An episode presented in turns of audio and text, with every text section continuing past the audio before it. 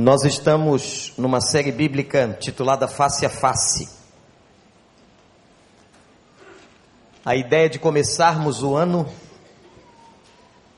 entendendo que nós precisamos viver face a face na presença de Deus. Nós começamos estudando as orações. Estudamos orações de alguns personagens como Abraão. Depois fomos a Moisés, a Ana, a Neemias. Quinta-feira, no Celebrando a Vida, vimos uma das mais lindas orações do Velho Testamento, no livro de Jó. E hoje nós vamos ver, irmãos, a vida de Isaías. Esse é o nosso personagem. E eu quero dizer uma coisa aos irmãos. Folhei, olhei todo o livro. Mais de 60 capítulos. Mas realmente não há experiência mais forte, mais marcante no livro de Isaías do que a experiência que ele teve no templo.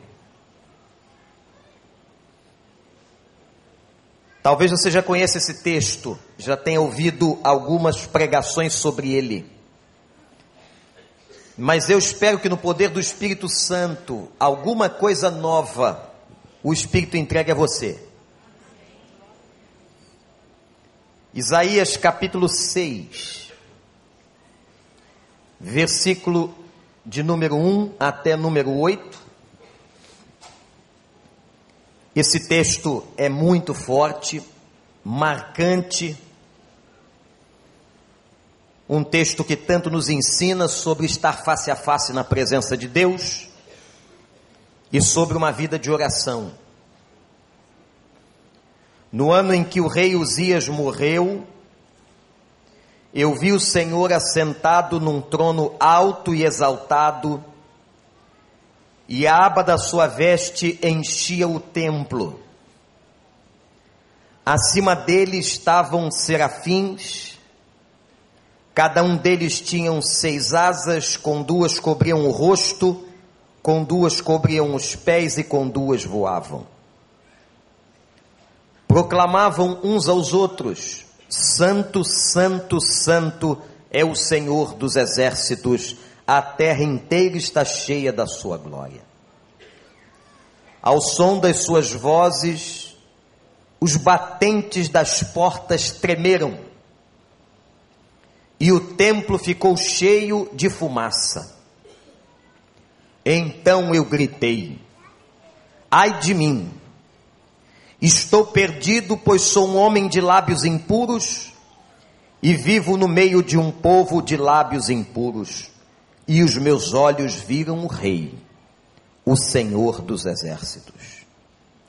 Logo um dos serafins voou até mim, trazendo uma brasa viva que havia tirado do altar com uma tenaz. Com ela tocou a minha boca e disse: Veja, isso tocou os, meus, os seus lábios, por isso a sua culpa será removida e o seu pecado será perdoado. Então ouvi a voz do Senhor, conclamando: Quem enviarei e quem irá por nós? E eu respondi: Eis-me aqui, envia-me a mim. Está diante de nós, gente, um dos textos mais espetaculares. E para nós entendermos esse texto, é bom lembrarmos que nós estamos falando de 700 anos antes de Cristo. Na profecia de Isaías, Isaías era filho de Amós. Foi um dos profetas mais importantes na história de Israel, e intitulado pelos teólogos como o profeta mais messiânico, isto é, o profeta que mais anunciou a vinda do Messias. Qual era o problema básico desse tempo? O que estava acontecendo neste período? O povo estava vivendo dias, irmãos, irmãs, de pecado. E desde o capítulo 3, nós vemos Isaías fazendo uma série de advertências ao povo de Israel por causa dos pecados que estavam cometendo.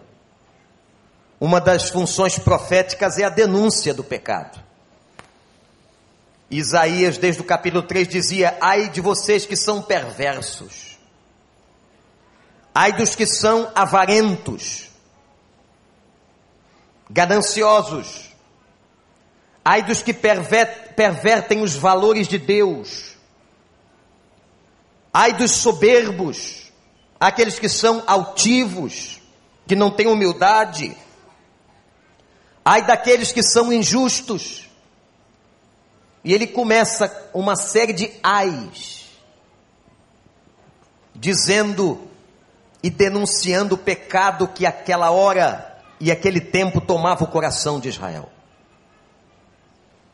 Portanto, localize-se comigo. 700 anos antes de Cristo, debaixo da profecia de Isaías, o povo estava vivendo dias de pecado. Mas o maravilhoso é que Isaías compreendeu qual era a solução. qual era a solução para resolver a frieza espiritual daquele povo, a vida pecaminosa daquele povo, a vida que desagradava o coração de Deus. Talvez você conheça alguém, meu irmão, minha irmã, que esteja vivendo uma vida assim. Uma vida de frieza espiritual que um dia foi tão tão quente, tão fervoroso, tão trabalhador, tão dedicado na obra de Deus, tão entusiasmado, motivado, que entregava todos os seus talentos e dons ao Senhor, que pregava o Evangelho, que tinha amor pela oração, que tinha desejo de ler a palavra, que levava pessoas aos pés de Cristo, que levava pessoas ao batismo, a conhecer a igreja. Quantos e quantos começaram assim e terminaram num esfriamento espiritual terrível. E eu quero dizer aos irmãos que a questão do esfriamento espiritual não é uma questão dos mais fracos, ou daqueles que nós julgamos ou achamos serem mais fracos. Não. Você pode ser uma dessas pessoas.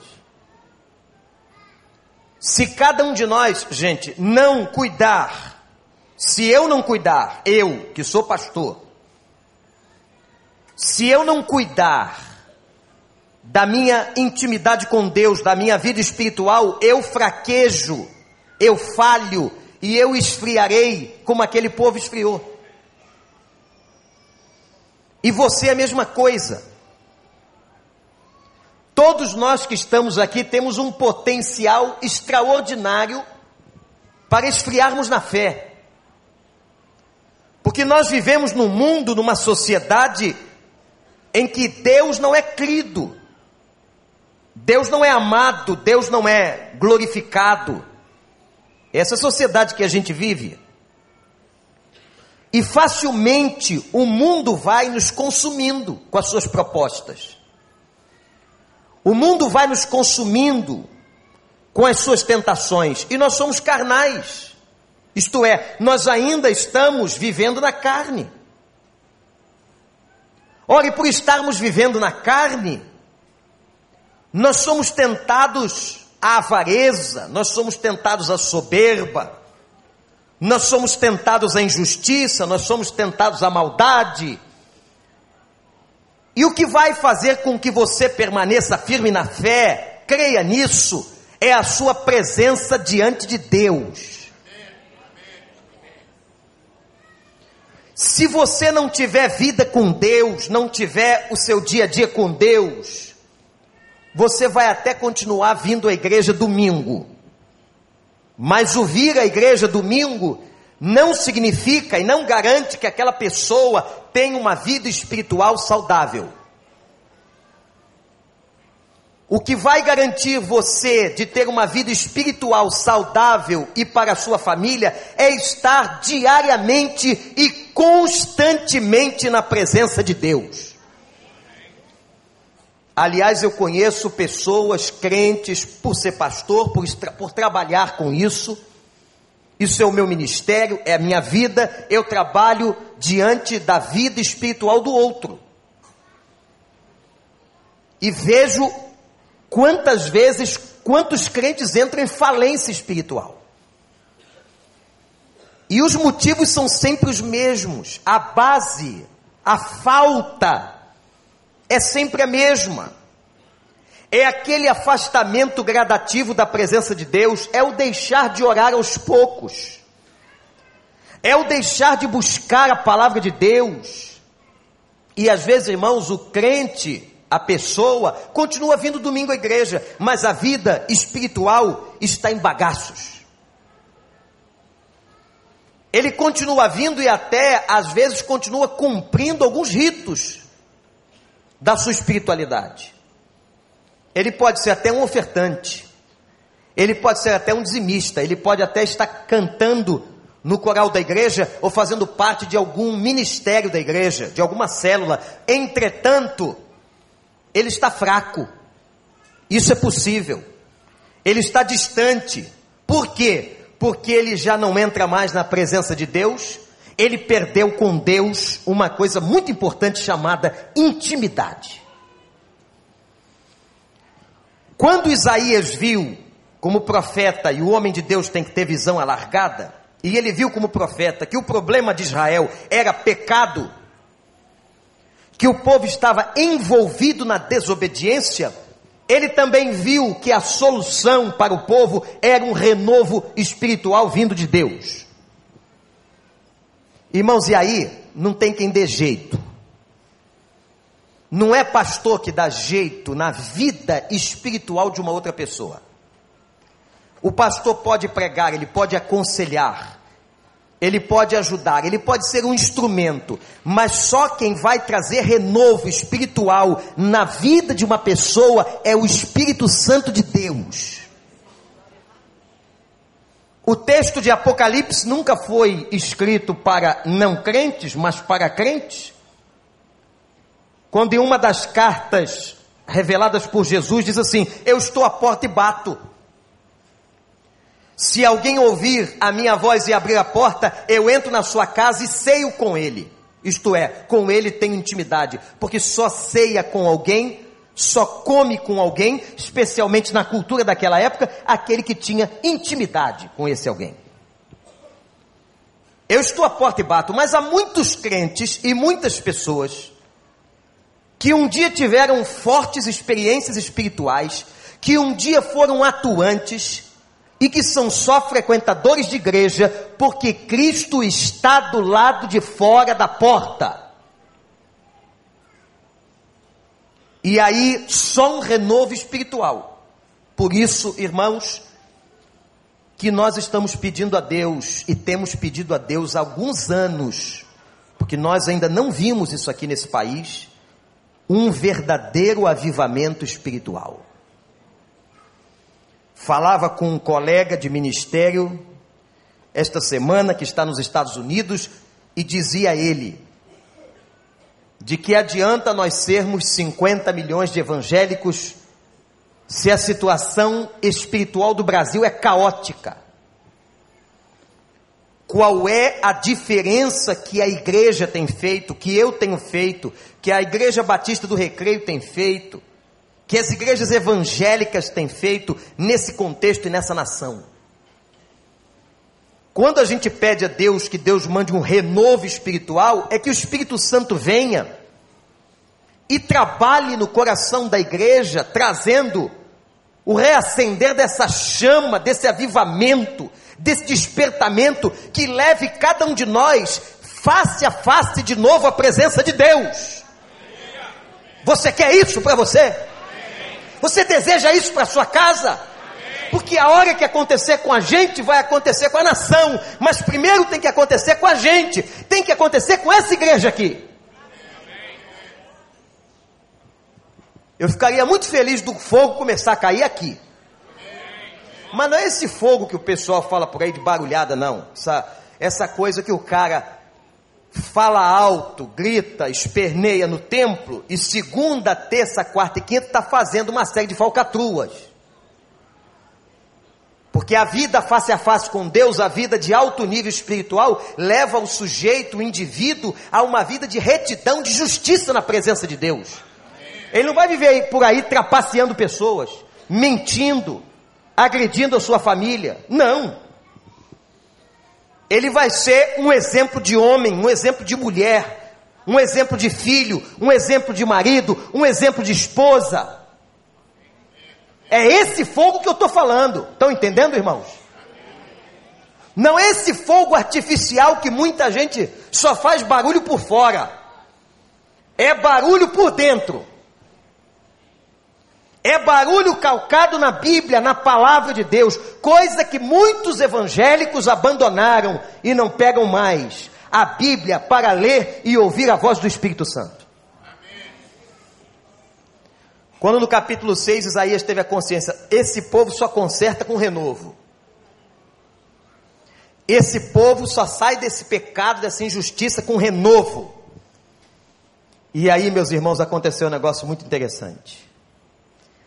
Isaías entendeu que o renovo que deveria chegar ao povo começava nele. Meus irmãos, se nós líderes não passarmos por isso, o povo não passará. O renovo da espiritualidade, o avivamento, o fogo tem que nascer no coração dos pastores e da liderança. Depois que nascer em nós e atingir a nós, atingirá vocês. Isaías entendeu isso. E quando Isaías entendeu isso, Isaías foi abalado. Interessante, irmãos que Isaías vai agora ter quatro visões. Eu quero olhar para esse capítulo e não ver apenas uma experiência, mas ele teve quatro visões dentro de uma experiência. E o fundo do poço chegou quando o rei Uzias morreu. Agora preste atenção sobre o rei Uzias. Naquela época, o reinado de um rei do povo de Deus estava associado ao profeta. Rei e profeta cumpririam os desígnios do Senhor diante do povo. O profeta profetizava, legislava, advertia. O rei executava, o rei era o executivo. Vejam que interessante. Ao profeta Deus dava visão.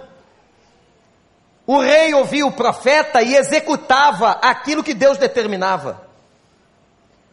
Uzias reinou 52 anos. 52 anos de reinado não é pouca coisa. E Uzias começou muito bem.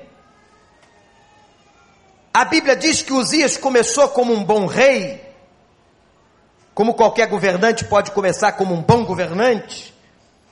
Mas a Bíblia declara que Uzias se tornou insensível diante do pecado de Israel. O que também pode acontecer comigo e com você. O povo começou a pecar. Isaías começou a dizer, Uzias começou a dizer assim: o que que tem? Conhece isso? Ah, mas o que que tem?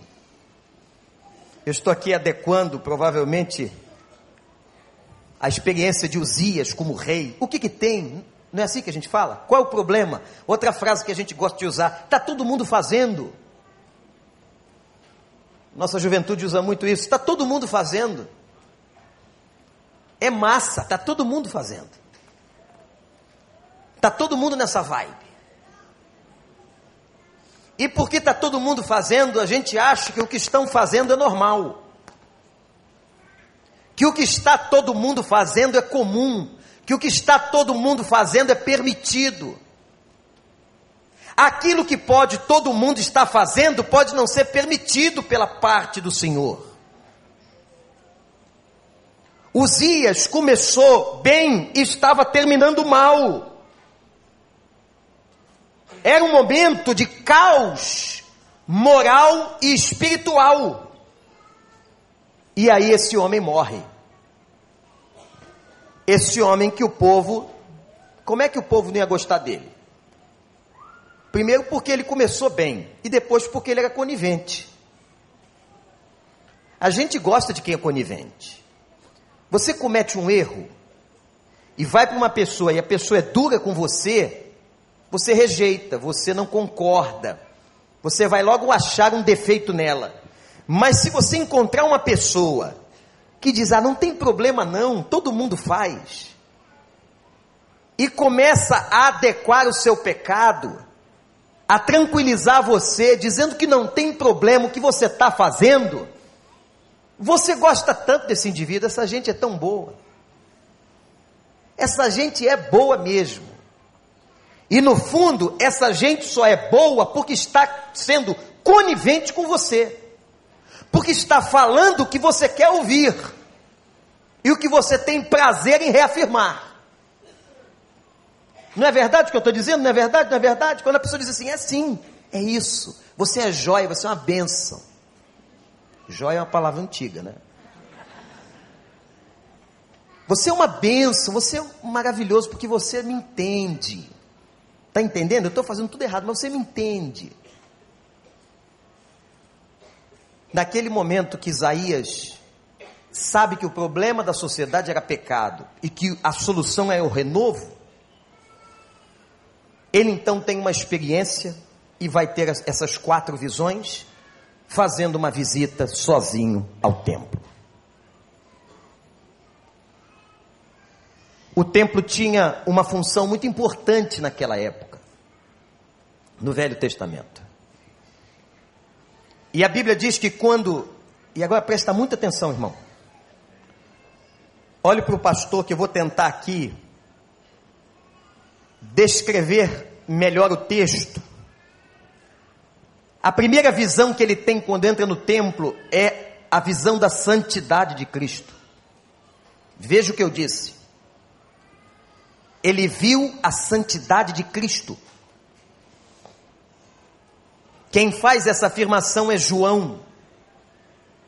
No capítulo 12, verso 41, que quando Isaías teve a sua experiência, ele vê a Cristo sem saber que era Cristo, sem saber que era o Messias a quem ele tanto anunciava que viria. Ele vê Cristo assentado no trono, imaginem isso. A Bíblia diz que algumas pessoas receberão o dom verdadeiro de terem visões. Eu não tenho esse dom. Conheço algumas poucas pessoas que têm. Eu estou falando o dom verdadeiro de ter visões, que é bíblico, é neotestamentário. Não estou falando de pessoas que alucinam. Alucinação é visão provocada pela própria mente. Alucinação, uma vertente, Pastor Daniel, patológica da mente humana. Assim como através dos olhos eu capto a imagem e a jogo no cérebro e a decodifico em frações de segundos, a alucinação faz o movimento invertido. A imagem é produzida no cérebro e jogada pelo canal da visão e você projeta a imagem. Por isso que num hospital psiquiátrico, uma pessoa que está alucinando e precisa de medicação, o médico vai chegar perto dela e ela vai dizer o seguinte: Doutor, o senhor não está vendo esta pessoa aqui? E o médico não está vendo nada. Porque o que aquele paciente está tendo é um surto de alucinação. Há muitas pessoas que confundem a alucinação, que é uma patologia da mente, com uma visão espiritual. E há outros também que confundem a visão espiritual com uma interpretação da sua mente de coisas que veem. Eu já recebi muitos irmãos dizendo que, pastor, eu vi a cruz de Cristo no céu. Falei, puxa, irmão, que interessante. Como é que foi? Não, porque tinha uma nuvem que cruzava com a outra. Aí você interpretou que era a cruz de Cristo. Que lindo, parabéns, irmão. Que você conseguiu interpretar uma coisa boa, mas isso não é uma visão espiritual. Isso é uma interpretação de um fenômeno da natureza que você interpretou como sendo uma visão, mas não é. Mas continua vendo assim que é melhor do que ver bobagem. Uma visão espiritual é uma experiência dada por Deus e uma capacidade dada por Deus de alguém ver uma manifestação espiritual, um fenômeno religioso, sem que ninguém esteja vendo. Foi isso que aconteceu com Isaías. Eu vou dizer para os irmãos que eu invejo essa experiência aqui. No melhor sentido da palavra, se é que há melhor sentido da palavra, ou para a palavra inveja. Imagina que o homem vê o trono de Deus, só isso já era suficiente, né? Eu quero que você imagine comigo agora se você visse nesse momento e conseguisse ver o trono de Deus. Mas ele não vê só o trono de Deus, ele vê Cristo assentado no trono. Ele vê Deus assentado no trono. E vê o manto que cobria a Deus. Um mistério para nós. Havia uma veste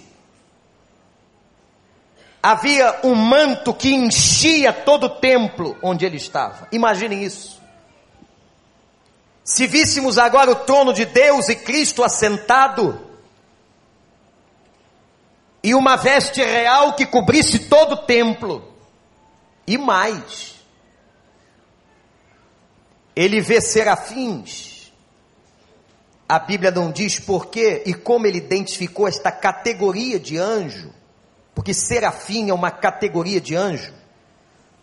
Depois ele vai, a ele vai ser revelado por que, que era serafim, e vocês vão entender. Serafins voavam por cima do trono, com duas asas, cobriam o rosto. Por que, que os serafins cobriam o rosto? Por causa da glória de Deus e da santidade de Deus, nem as criaturas celestiais, no texto, são autorizadas a olharem o rosto de Deus.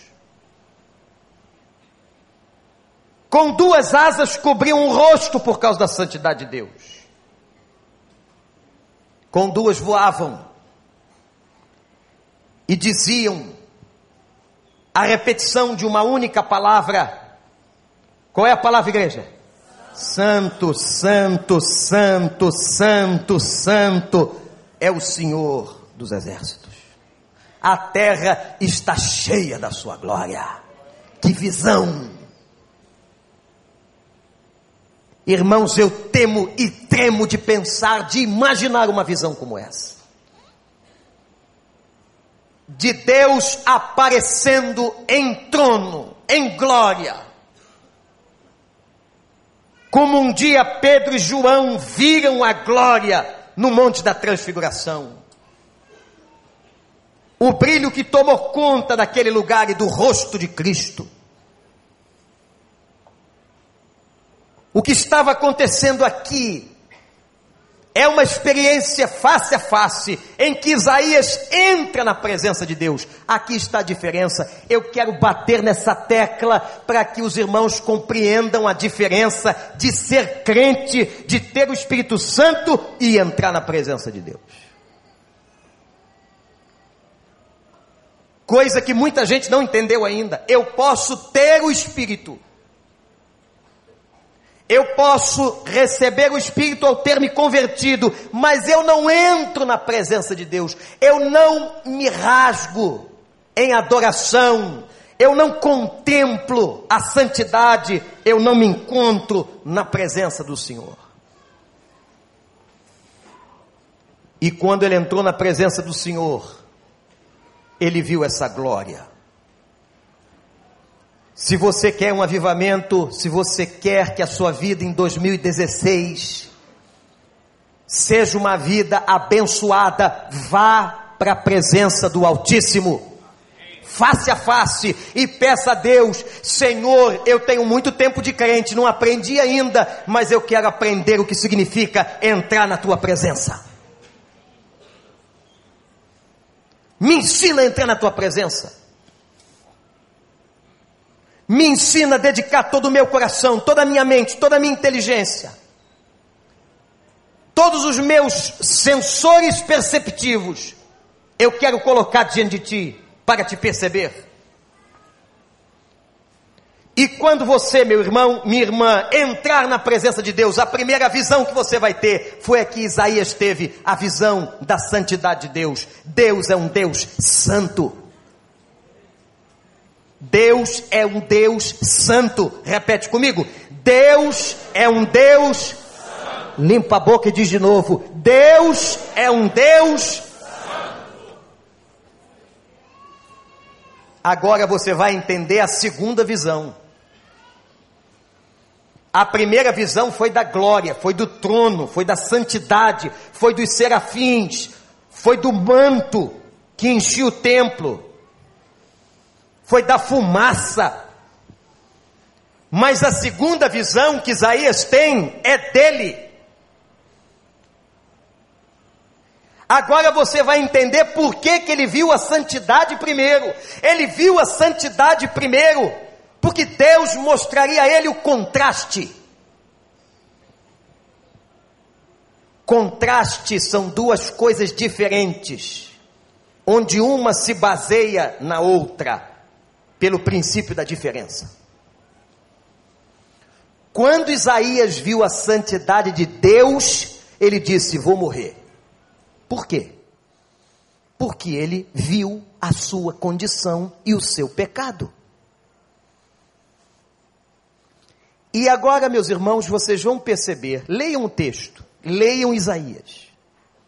A diferença do capítulo 3, capítulo 4, capítulo 5 para o capítulo 6. Porque no capítulo 3, capítulo 4, capítulo 5, ele prega, profetiza e diz assim: ai de vós. Capítulo 4, ai de vós. Capítulo 5, ai de vós. Capítulo 6, o que está escrito? Ai de mim.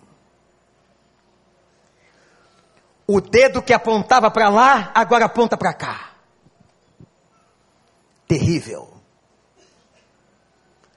Quando você entra na presença de Deus, Deus confronta você com o seu pecado. Eu me lembro, muitos de nós aqui, os mais novos, novos na fé, vão nos dar essa licença e até vão conhecer um pouquinho, de eu relembrar um pouco da liturgia de culto do passado, de 40 anos atrás. É claro que as coisas mudam. O que não muda é a fé, são os princípios, é a doutrina bíblica, é o nome de Jesus. Isso não muda, isso não passa. Mas a, a maneira que nós cultuamos, ela é muito cultural. Por isso que você encontra pessoas que cultuam a Deus dançando, que cultuam a Deus de outras maneiras, porque isso tem relação com a nossa cultura.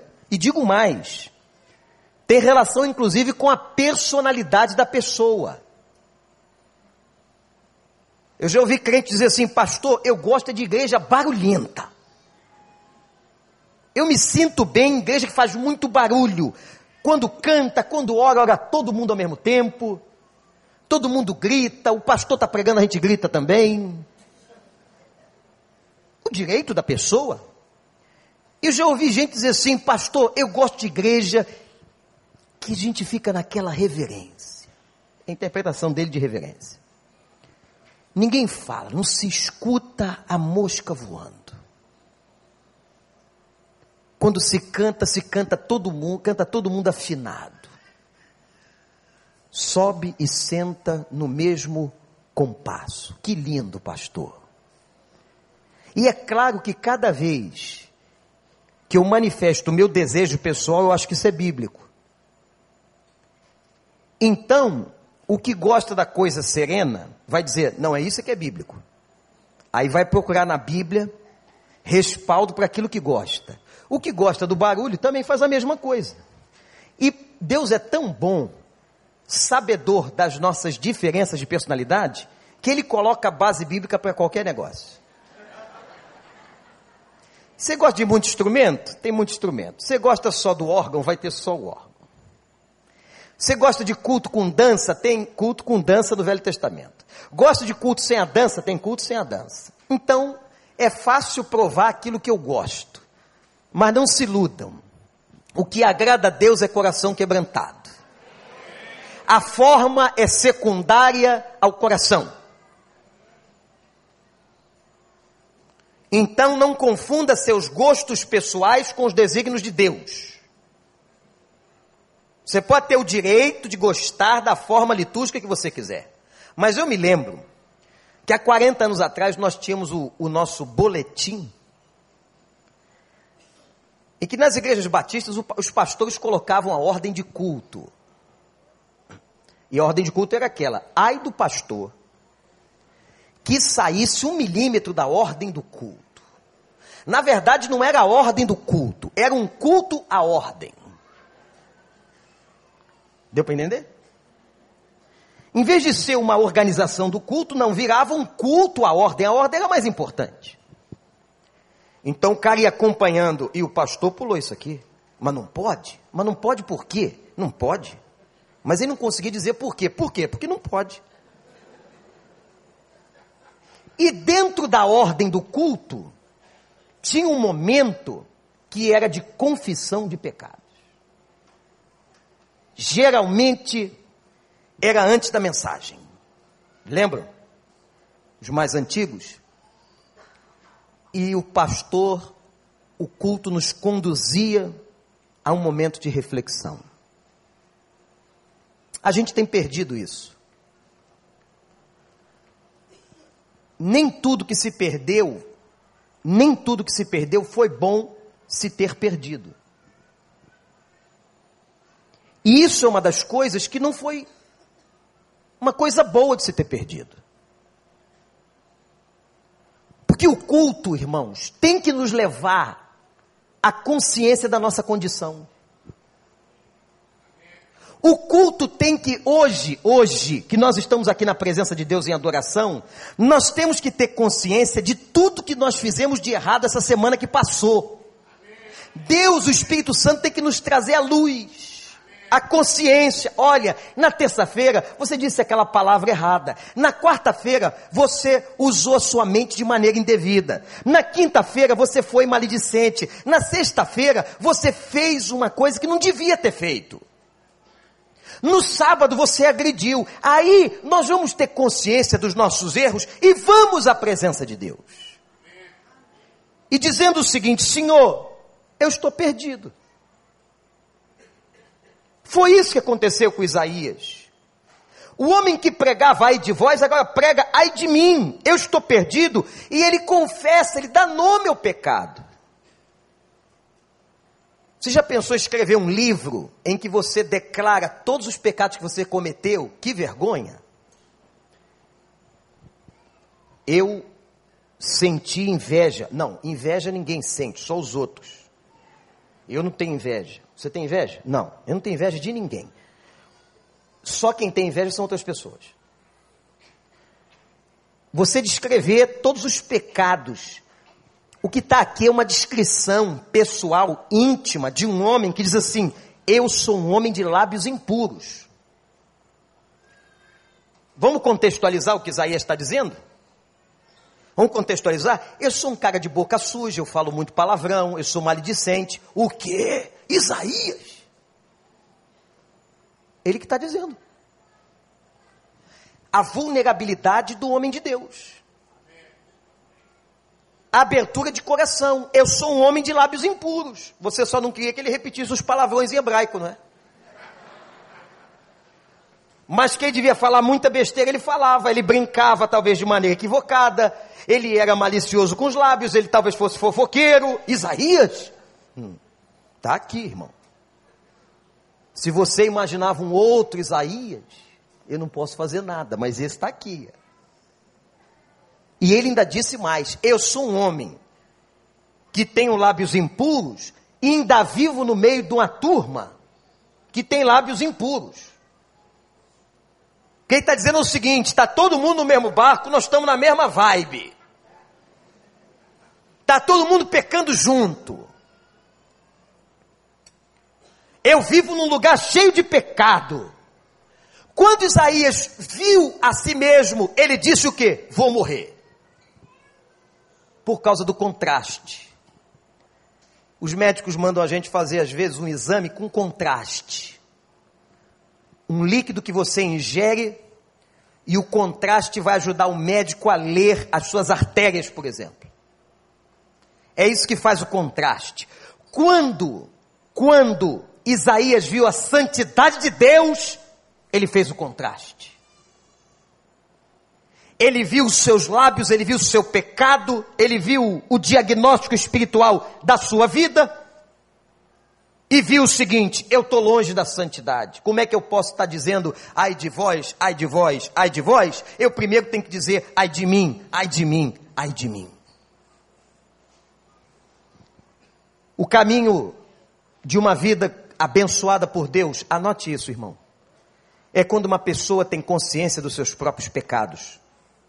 Não podemos ter vergonha de dizer a Deus, de confessar e dizer: eu errei aqui, eu errei ali, eu disse o que não devia, eu pensei como não deveria pensar, eu agi como não deveria agir, eu tomei atitudes contra pessoas que eu não deveria ter tomado, eu gritei no momento errado, eu fui agressivo, eu julguei uma pessoa, eu não podia ter feito isso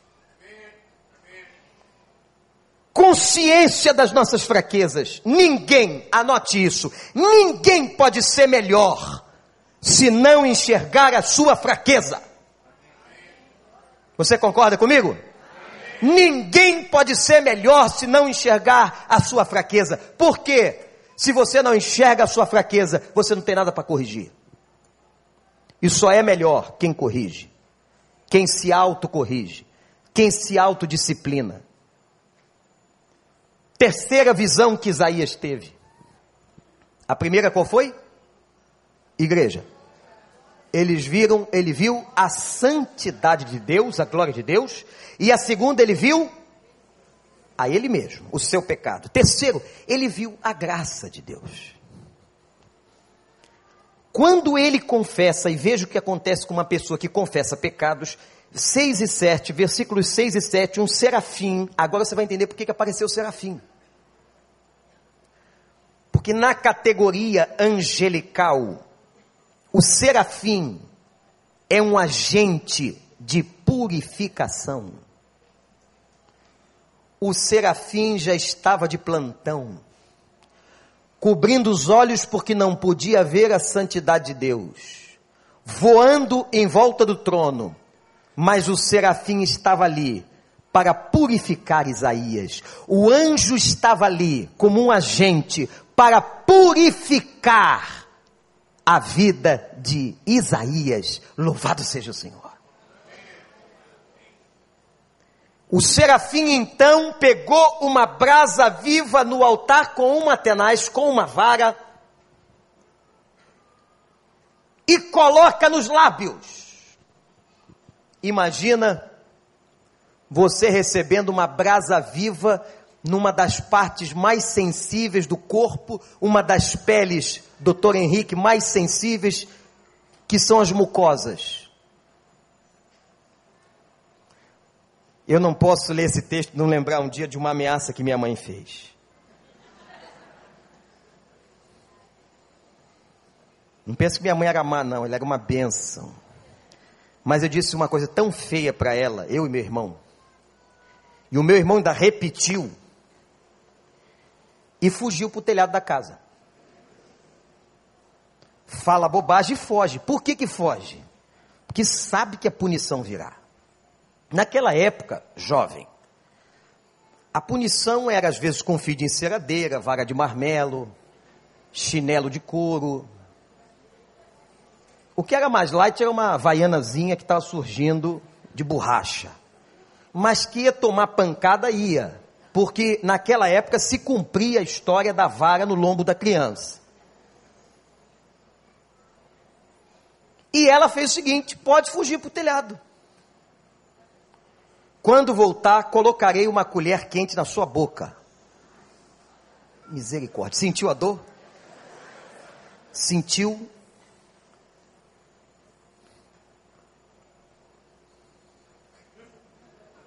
Tá? Até hoje eu me sinto arrepiado de imaginar uma colher quente na minha boca. Meu irmão desceu primeiro. Ela esquentou a colher. E não colocou. Eu vou desmaiar de alívio.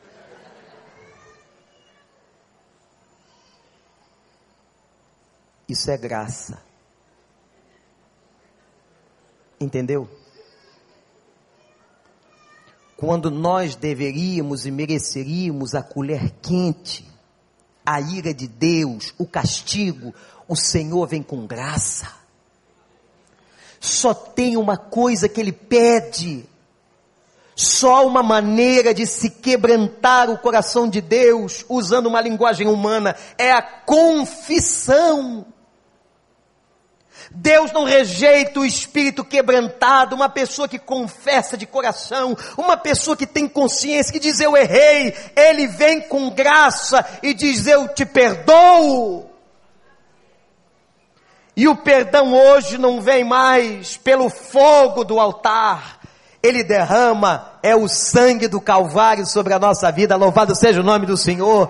Jesus Cristo cumpriu todo o sacrifício para que nossos pecados fossem perdoados. A graça veio. O anúncio messiânico de Isaías, um dia ele virá, um dia o Cordeiro único e suficiente vai apagar todo o pecado. Veio e já está sobre a nossa vida. O Senhor é bom, a sua misericórdia dura para sempre. Confesse o teu pecado, ele te lava no sangue de Jesus, que nos purifica de todo o pecado. Tua culpa, diz o texto, olha o que ele ouviu de Deus, irmãos. Eu quero ouvir isso de Deus, você não quer ouvir isso de Deus, tua culpa será removida e o teu pecado será perdoado. São duas coisas diferentes. Deus atuou no pecado do passado e atuou na consciência do presente. Um dia Deus trabalhou primeiro no pecado do passado de Davi. Mas só foi trabalhar na culpa dele muitos anos depois, muito tempo depois. É muito ruim uma pessoa que sabe que foi perdoada por Deus, mas ainda se sentir culpada pelo que fez. Às vezes Deus só vai tratar a culpa depois. Porque Ele sabe que o sentimento de culpa ainda é terapêutico, pedagógico, aquela pessoa precisa sentir isso ainda. Você sentir esse remorso, esse constrangimento, essa dor. Há pecados que a gente comete que a gente sente até dor. Então, às vezes, Deus perdoa o pecado, mas ainda permite que a culpa coroa a sua consciência. Olha o que ele disse para Isaías: Eu perdoo o teu pecado e eu removo a tua culpa. Amém. Aleluia! Quando você confessar um pecado, pede graça. Senhor, não perdoa só o meu pecado. Por misericórdia, remove a culpa da minha consciência. Para que eu me sinta livre. Se uma pessoa ainda se sente culpada, ela não está livre. O pecado ainda atormenta, a culpa ainda atormenta, é fundamental que ao ser perdoado o pecado, a culpa seja removida. E o tratamento agora é com sangue de Jesus. A última visão. Quarta e última. Vamos lembrar as outras três? A primeira visão foi de quê? Da santidade de Deus. A segunda visão foi sobre a condição pecaminosa de Isaías. A terceira visão foi sobre a graça. E a quarta visão. Eu trago essa frase de Anne Graham, filha de Billy Graham. Uma das maiores pregadoras que eu já ouvi pregar. No centro de Amsterdã, no ano 2000, num congresso internacional, quando ela pregava magistralmente sobre esse texto, pregando para pastores, 14 mil pastores, estávamos todos nós literalmente em lágrimas, tal era a unção daquela mulher pregando nesse texto tão conhecido. E ela diz que naquele momento Isaías viu Deus chorando.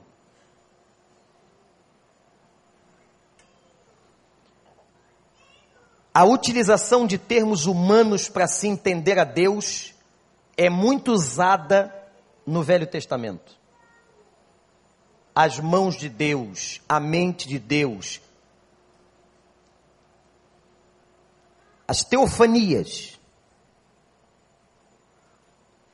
E aqui ela diz que Deus estava chorando na interpretação dela. Quando ele diz agora para Isaías: Quem enviarei? Quem vai consertar esse povo? Quem vai pregar para esse povo em pecado? Quem vai por nós? Quem será o nosso representante? Interessante, irmãos que Deus só pôde fazer isso agora, só pôde perguntar isso a Isaías depois que o pecado tinha sido perdoado, depois que a culpa tinha sido removida, depois que Isaías teve face a face. Eu fico me perguntando por que, que nós evangelizamos tão pouco.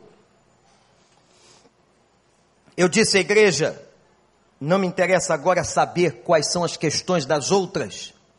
Eu tenho que dar conta do meu rebanho e não do rebanho dos outros. Por que é que nós ainda somos tão fracos na oração e na evangelização? E esse texto responde.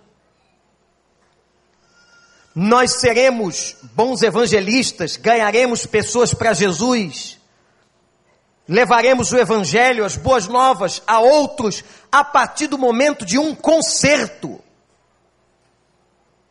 Um concerto pessoal. O fato é que tem gente que não fala de Jesus para ninguém porque sabe que está em pecado, sabe que está devendo, sabe que está errado. O que, que eu vou falar para o outro? Mas não se acomoda disso, não, meu irmão.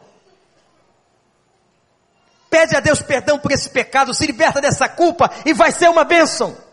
Vai ser uma bênção. Que Deus está chorando.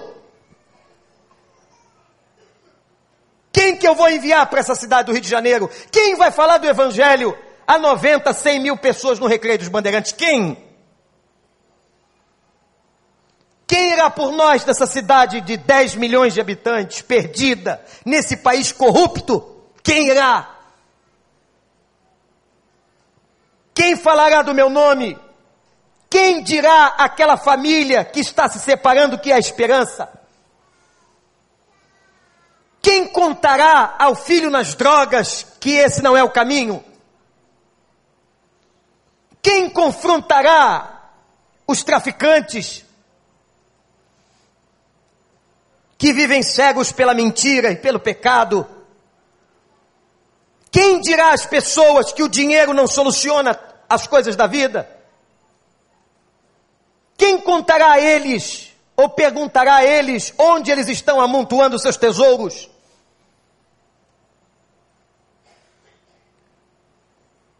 Quem eu vou enviar a Isaías? Que pergunta? E Deus só fez a pergunta depois que houve confissão, que houve perdão, e agora Isaías estava puro, livre. E quando a gente está puro e está livre, sabe o que, que a gente responde? Eu vou. Louvado seja o nosso Deus o espírito da intrepidez, da ousadia, da coerência, e aí você diz assim: Eu vou, eu não tenho nada a temer, eu estou andando com a cabeça erguida. Quando você está devendo, no mundo da moral, alguém diz assim para você: Ih, rapaz, ouvi um negócio sobre você, você se treme todo. Meu Deus, descobriram.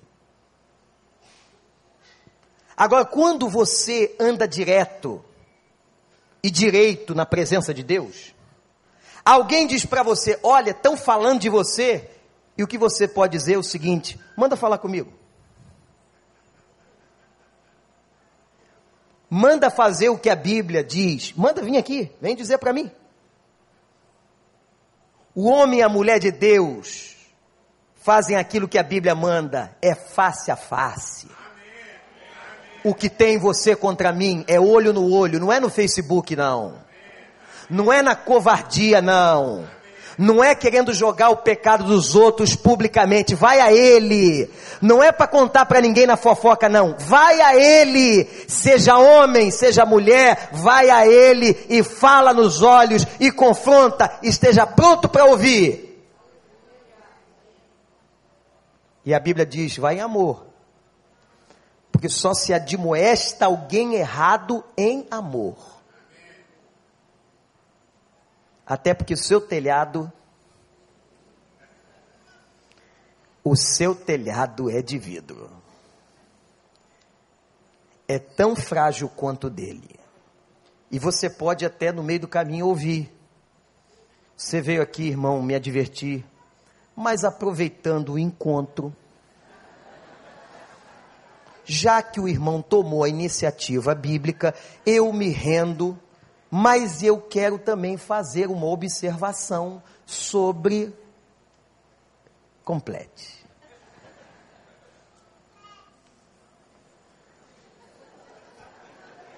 Criança atenta, às vezes mais do que adulto que está dormindo. Será que tem alguém, Senhor, falando agora no WhatsApp? Queima o telefone. Se não for nada da mensagem, pode queimar. Essa oração é séria. A quem enviarei? Quem irá por nós? Deus precisava de Isaías. E ele disse: Eu estou aqui. Deus continua chorando. Deus continua chamando, convocando. Quem vai? Quem vai evangelizar essas pessoas? Deus te botou para morar naquele prédio por quê? Trabalhar naquele emprego por quê? Você acha que primeiro é para ganhar dinheiro, né? Não é não. Primeiro para que você seja a imagem da glória do Senhor naquele lugar. Deus quer te usar. E todo o avivamento no meio do povo começa com a gente. Louvado seja o nome do Senhor. Isaías viu a glória, Isaías viu a graça, Isaías ficou forte e disse: Eu vou. Você vai? Você vai? Você quer? Você quer ir? Está disponível? Face a face, no templo, esteve Isaías.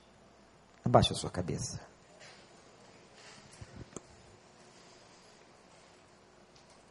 Queria que você agora tentasse com a sua mente. Eu sei que é quase impossível, quase impossível.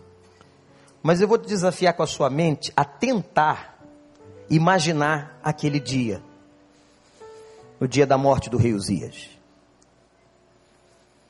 Tenta, só tenta imaginar o momento em que ele entrou naquele templo. Não tinha ninguém. E eu quero dizer para você, Entrar na presença de Deus é delicioso. Ele entrou, não tinha ninguém. Imagina comigo. Você que está com os olhos fechados agora. E ele viu a majestade do Senhor. Ele que sabia estava numa cultura dos reis. Ele viu o Rei dos Reis sentado no trono. Seu manto enchia aquele templo. Ele viu a fumaça do fogo do altar. Isaías viu os serafins voando como anjos. E depois foi entender que eram os anjos da purificação, os agentes. Isaías se colocou na presença do Senhor e viu o quanto ele era pecador, o quanto ele era fraco Quantas palavras torpes, quanta fofoca, quanta coisa errada, quanta palavra de maldição, quanta coisa. Isaías pediu perdão, eu vou morrer. O serafim tirou do altar a brasa e queimou seus lábios o Senhor pode agora derramar o bálsamo do sangue. O sangue de Jesus que nos purifica de todo pecado. E depois, fortalecido, santificado, ele disse: Eu vou ajudar aquela família de Israel. Eu vou ajudar aquele menino dependente químico. Eu vou ajudar aquele casal que está se separando. Eu vou ajudar aquele colega de trabalho que está tirando dinheiro do caixa da empresa. Eu vou ajudar aquela pessoa corrupta. Eu vou ajudar aquele que está com lágrimas nos olhos sofrendo. Eu vou ajudar aquele que recebeu uma doença, está desesperado. Eu vou ajudar. Eu estou aqui. Eu quero ir. Busque agora com toda a sua alma ver o Senhor ver o teu pecado, ver a graça. Quero deixar você muito à vontade na presença de Deus. Se alguém quiser se ajoelhar, ficar em pé, ou mesmo assentado, fique muito à vontade. Mas que agora você clame, clame, clame, clame, clame. E diga: Senhor, perdoa o meu pecado. Me permite ter a visão da tua glória.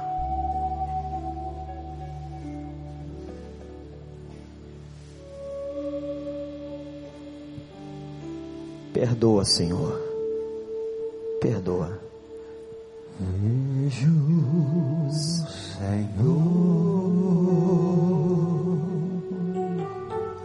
Vejo, Senhor.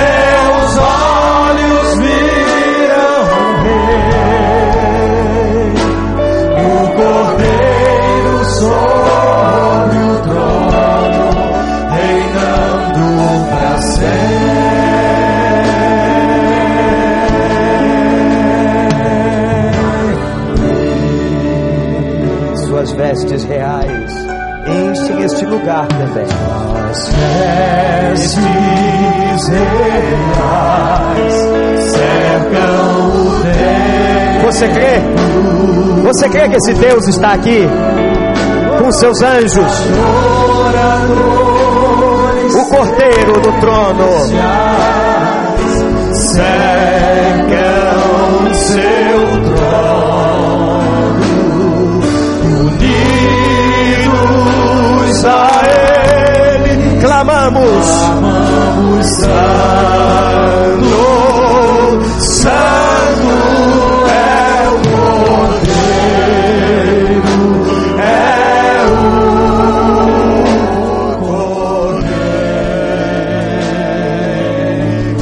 o Senhor.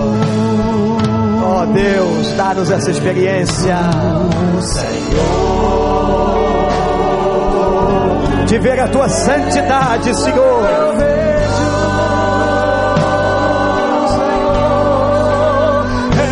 Na adoração do povo desta terra, desse país tão cheio de pecados, Senhor.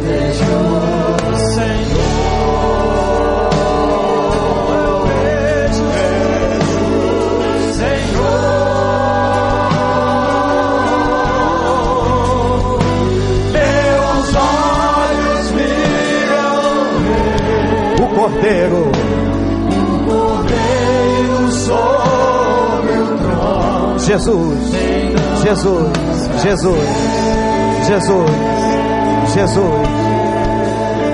Dê a mão que está ao seu lado agora. Junte essas fileiras e diga assim: as suas vestes reais cercam. A Bíblia diz que os anjos do Senhor estão aqui. Hebreus diz que nós estamos adorando com miríades e miríades de anjos. Aleluia.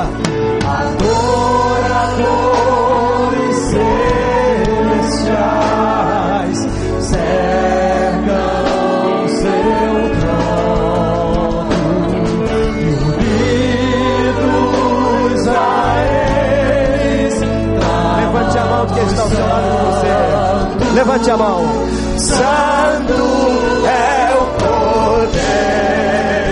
Santo, santo, santo, santo. Santo, santo, santo, santo, santo é o Senhor. Santo, santo, santo é o Senhor.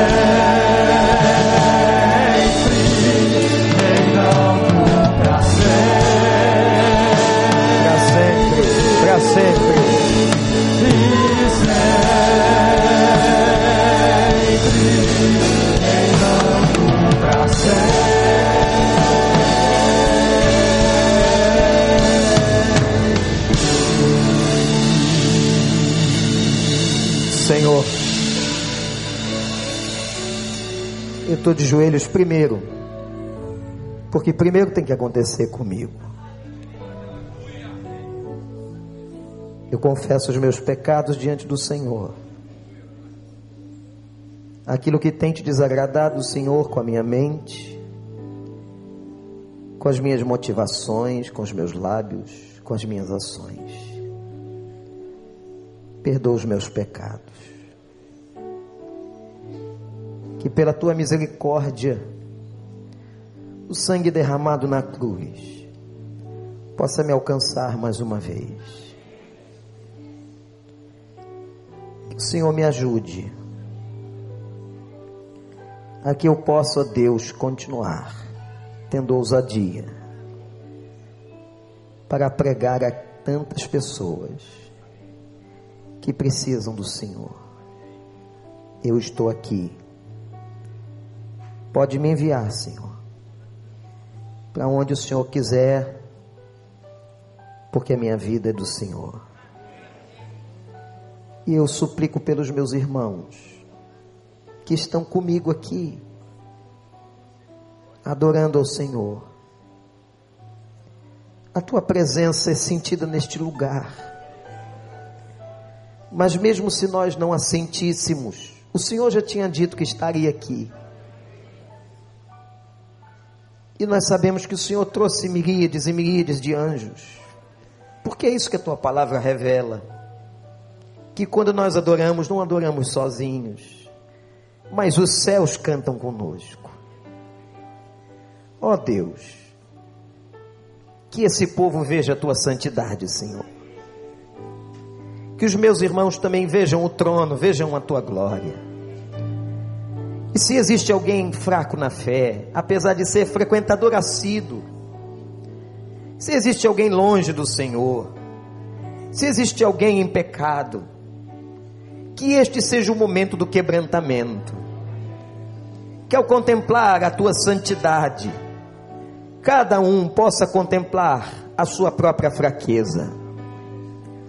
E eu suplico, como diz a tua palavra no Novo Testamento, perdoa o pecado do meu irmão, perdoa os pecados desse povo, lava também os lábios, lava a mente, Senhor, lava, ó Deus, tantas ações, perdoa com o sangue de Cristo, e que todo esse povo possa ter a consciência que o Senhor está chorando, que o Senhor está clamando a quem eu vou enviar nos condomínios do recreio, lá no Barra Bonita, nos jardins, na praia, no parque, nos shoppings, nos mercados, na Janeiro de Carvalho, nas ruas paralelas, na Avenida das Américas, na Ernesto Pinheiro, quem que eu vou enviar?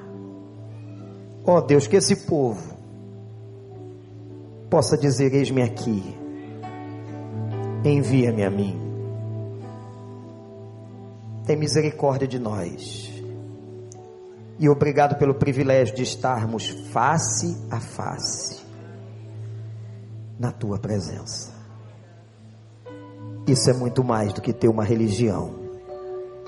É ter um encontro. Louvado seja o nome do Senhor.